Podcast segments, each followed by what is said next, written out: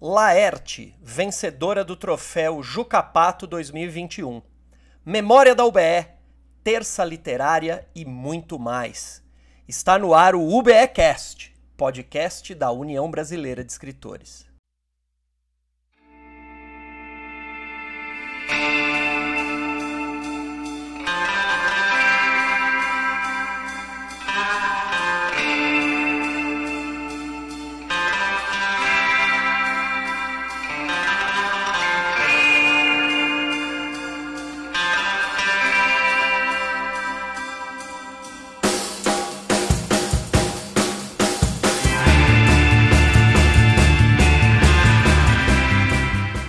Olá, escritoras, escritores, povo do livro e amantes da literatura.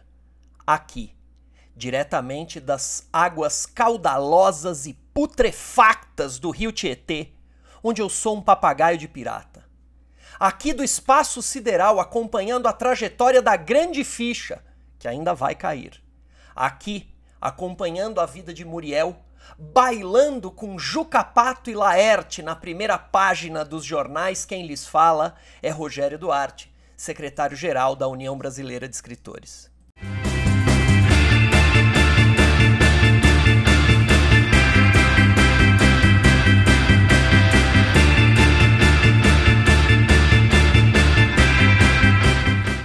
Presidente da UBR, Ricardo Ramos Filho, celebra o processo de escolha do prêmio Jucapato e a vitória de Laerte. E lamenta também o falecimento de José Xavier Cortes, diretor-presidente da Cortes Editora. Olá, sou Ricardo Ramos Filho. Chegamos ao final do prêmio Jucapatos. A maioria dos votos foi para Laerte Coutinho, que receberá a estatueta das mãos do Ailton Krenak, ganhador do ano passado. Muito bacana a disputa.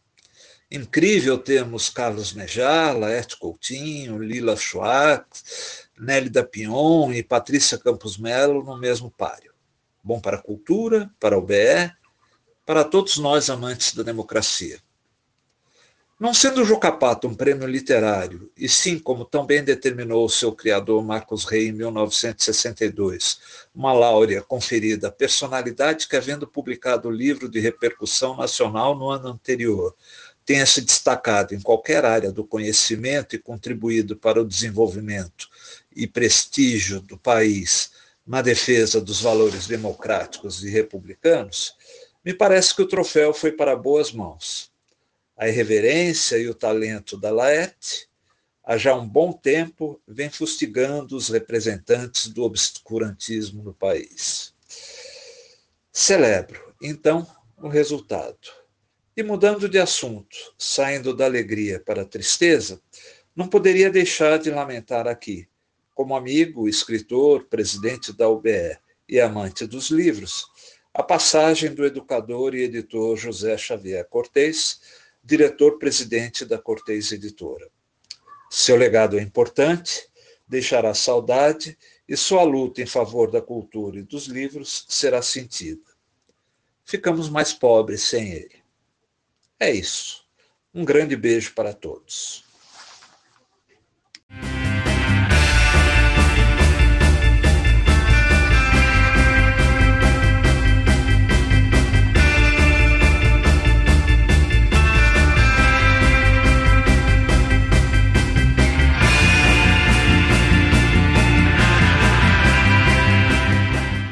Com a palavra a vencedora do troféu Jucapato 2021, a cartunista Laerte.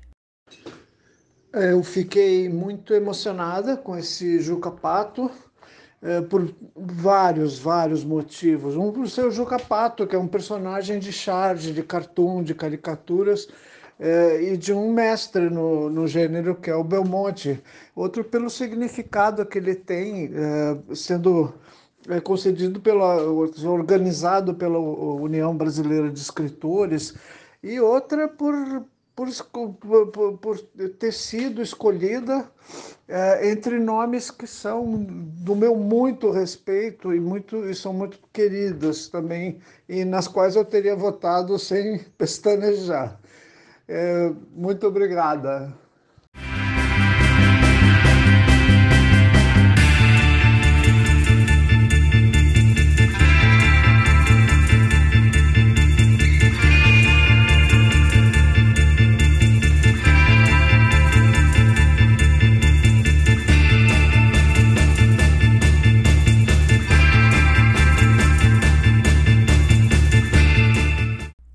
Coutinho concorreu ao troféu Jucapato, ao lado do poeta Carlos Nejar, da historiadora Lilia Moritz Schwartz, da romancista Nelly da Pinhon e da repórter Patrícia Campos Melo. Seus personagens são inesquecíveis: Piratas do Tietê, Overman, Homem Catraca e Hugo, um cara em processo de se montar e converter-se em Muriel. Laerte também ficou conhecida pela parceria com Angeli Glauco nas desbundadas aventuras de Los Três Amigos, em que o trio de pistoleiros liquidava Miguelitos na cidade bizarra de Marisales. Destaco aqui também o deus irreverente de Laerte, o gosto da cartunista pelos trocadilhos e piadas simples, ao lado da sua capacidade reflexiva, eu diria quase filosófica nas tiras mais recentes. Nos últimos dez anos, Laerte também ficou conhecida pela defesa dos direitos da comunidade LGBTQIA.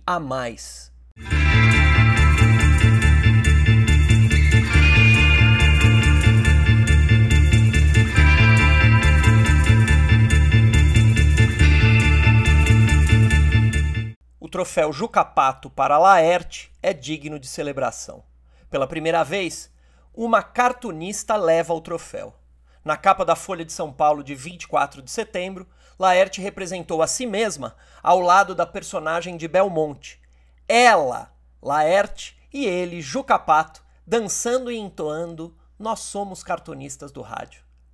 Essa festa de Laerte, do Juca Pato e da UBE também representa o firme posicionamento da diretoria e dos sócios da nossa entidade contra a homofobia.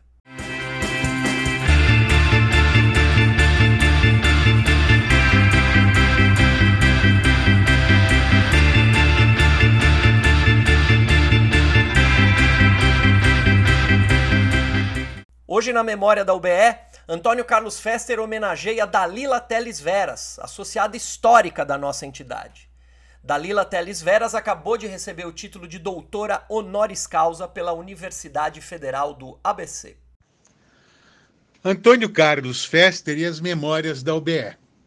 Nos anos 80, na rua 24 de maio, a UBE tinha uma boa sede, com auditório, uma sala de reuniões com uma grande mesa onde discutíamos a pauta do jornal, com o bar do Franco, biblioteca, tudo isto frequentado por mim e por escritores como Ricardo Ramos Pai, Fábio Lucas, Cláudio Willer, Antônio Posidônio Sampaio, Vladir Dipon, Enis Keff, Henrique Novak, Carlos Felipe Moisés, Antônio Romano, Silvio Fiorani, Ronivalter Jatobá, Inácio de Loyola Brandão, Ruth Rocha, Samuel Penido, Ivan Ângelo, Marcos Rei.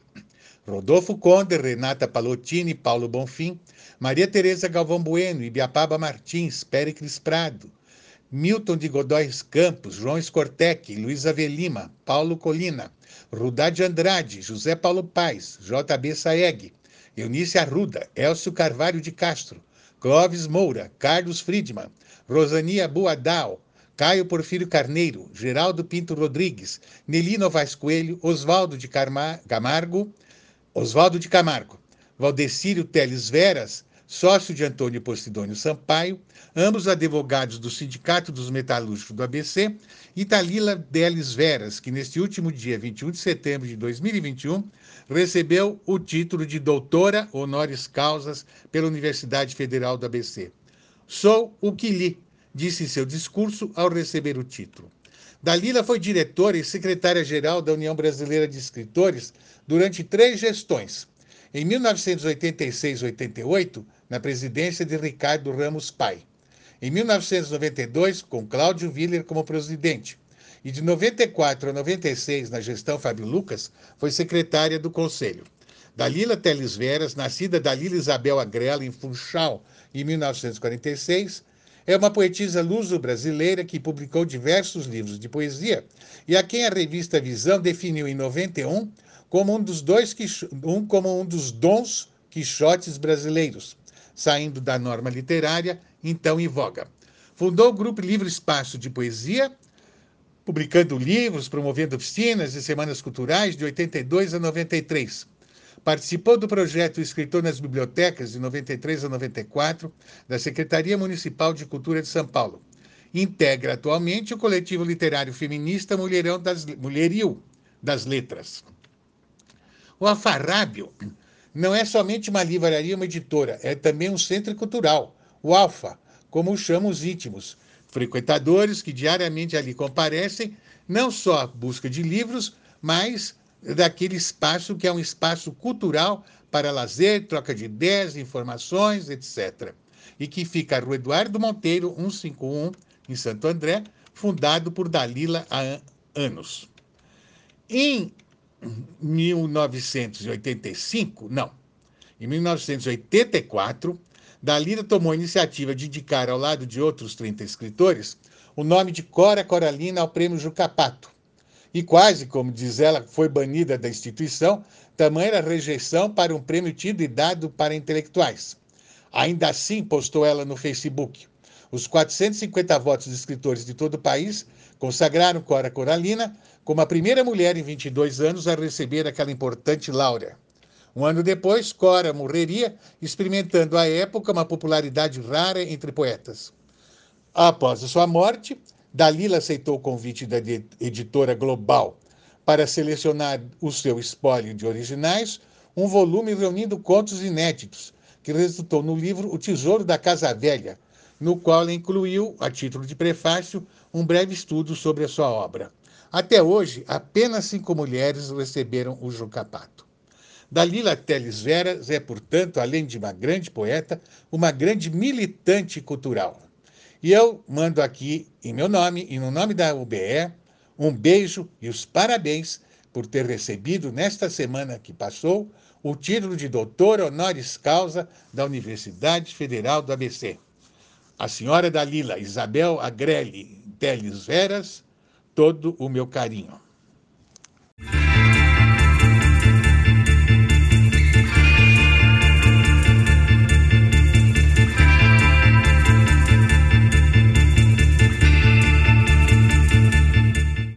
Objetivos deste podcast é promover os escritores associados ao UBE. Hoje quem vai falar com a gente é Raquel Naveira, que está sempre presente nas terças literárias. Ela vai falar sobre o livro Poemas Portugueses que ela está relançando. Olá, eu sou Raquel Naveira. Estou muito feliz com o meu livro Poemas Portugueses. Acredito que a língua portuguesa é matéria-prima da poesia, o rico idioma em que expressamos os nossos pensamentos. E é uma das línguas mais faladas do mundo. Na esteira dos descobrimentos, foi levada pelas caravelas aos arquipélagos da Madeira e dos Açores, às costas da África, até chegar à América do Sul e às paragens longínquas da Ásia o conjunto de países que tem o português como língua oficial ou dominante abrange Portugal, Moçambique, Angola, Cabo Verde, Guiné-Bissau, Macau, São Tomé e Príncipe, Timor-Leste, além de variedades existentes em Goa, Damão e Dil. A língua portuguesa é, portanto, nossa herança nossa história, nosso elo, nossa identidade. E é importante manter relações privilegiadas, cooperação política, econômica e artística com esses países. E neste ano de 2021, ainda no formato virtual devido à pandemia, o Instituto Usina de Sonhos traz à sua plataforma o 14º Festival Lusofonia em Poesia. Participarão escritores do Brasil e de países lusófonos que lerão seus poemas ou prosas poéticas com seus gestos, sotaques, registros territoriais, unidos pela beleza plástica e estética da língua portuguesa que plasmou poetas como Camões e Fernando Pessoa. Eu sou neta de portugueses oriundos de Figueira da Foz, os Carvalho, que vieram para o Brasil no começo do século XX e fincaram raízes no sul de Mato Grosso. Minha alma ancestral é lusitana e aliada aos estudos do magistério, porque dei aulas de literatura portuguesa numa universidade durante muitos anos, mergulhei num processo de criação literária, reuni vários poemas meus que estavam espalhados por publicações num livro intitulado Poemas Portugueses. Esta segunda edição caiu como uma luva para celebrar e registrar o 14º Festival Usina de Sonhos Lusofonia em Poesia, porque são poemas sobre viagens, aventuras, personagens históricos, poetas, países lusófonos, tochas, barcos, cruzes, torres, mosteiros, bibliotecas e o diálogo entre Europa, África e Brasil estão impressos nas páginas de poemas portugueses cheias de memória e afeto. Lerei Figueira da Foz. Eram de Figueira da Foz os meus avós. Figueira, árvore sagrada, leitosa, cujos frutos se abrem roxos, testículos do outono Foz, encontro do rio e do mar. Lá onde a areia é cor de prata e forma uma renda de espuma e nata pela costa atlântica. Deixaram a pesca, o sal, os navios, os molhos de trigo e atravessaram o oceano rumo à América. O vento moderado soprava o relógio girava na torre. A claridade era forte na praia quando meus avós vieram de Figueira da Foz.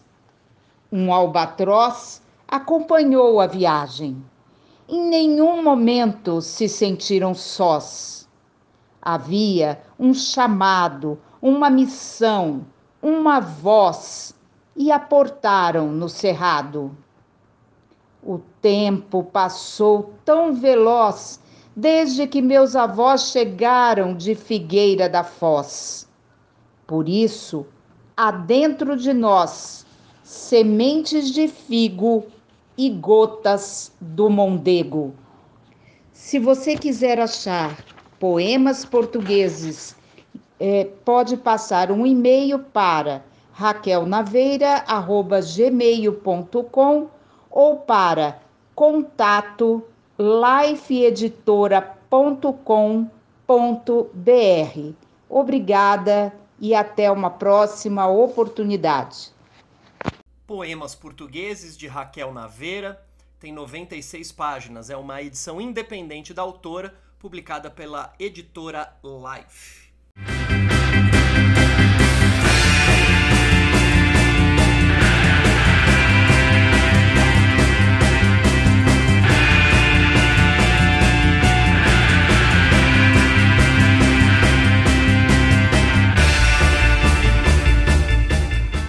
Quer divulgar seu livro aqui? Manda um e-mail para o secretário-geral.ube.org.br com o título Quero participar do podcast. Você manda um e-mail e eu te respondo explicando o que, que você tem que fazer para participar. Eu quero lembrar que esse espaço é reservado para os escritores que são associados ao UBE.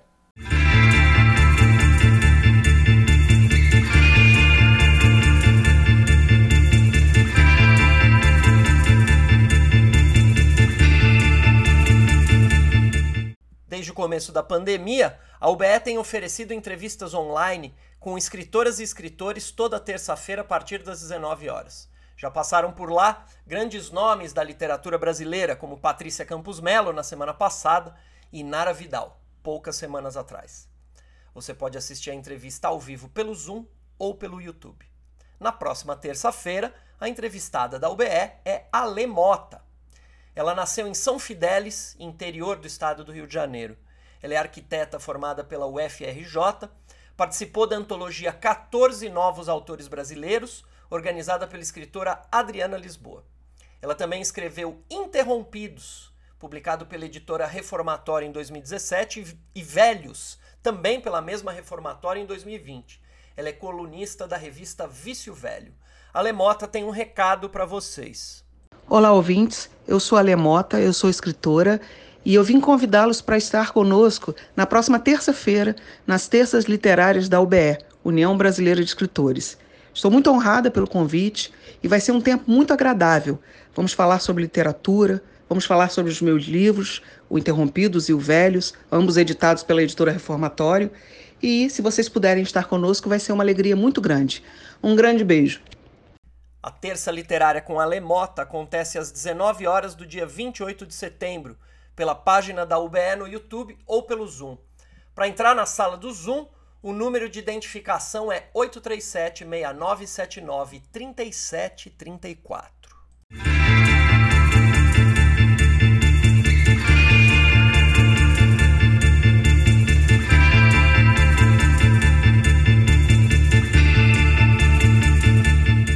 Você quer falar diretamente com a UBE? Manda mensagem no WhatsApp 11 9 34 18 5858 você vai ser atendida ou atendido pela Alessandra Sobral, nossa auxiliar administrativa.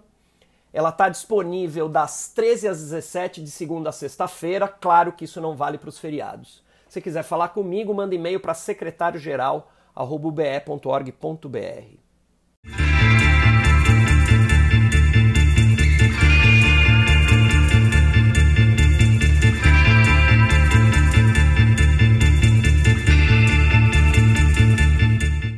eu vos encaminho a grande crônica virtual e pantagruélica, para conhecerdes a genealogia e a antiguidade de onde veio o secretário-geral. Nela, ficareis pormenorizadamente a par da maneira como apareceram gigantescos podcasters neste mundo e como deles, por linha reta, proveio o secretário pai de Pantagruel, e não vos aborrecereis se no presente eu me ceder. Eis que a coisa é tal que quanto mais seja relembrada, mais agradará a vossas senhorias, associados da UBE e vencedores do troféu Jucapato, nossos amos, segundo os quais certos assuntos, tais como a terça literária, o troféu Jucapato para Laerte e a memória da UBE, sem dúvida, são tanto mais deleitáveis quanto tantas mais vezes repetidos.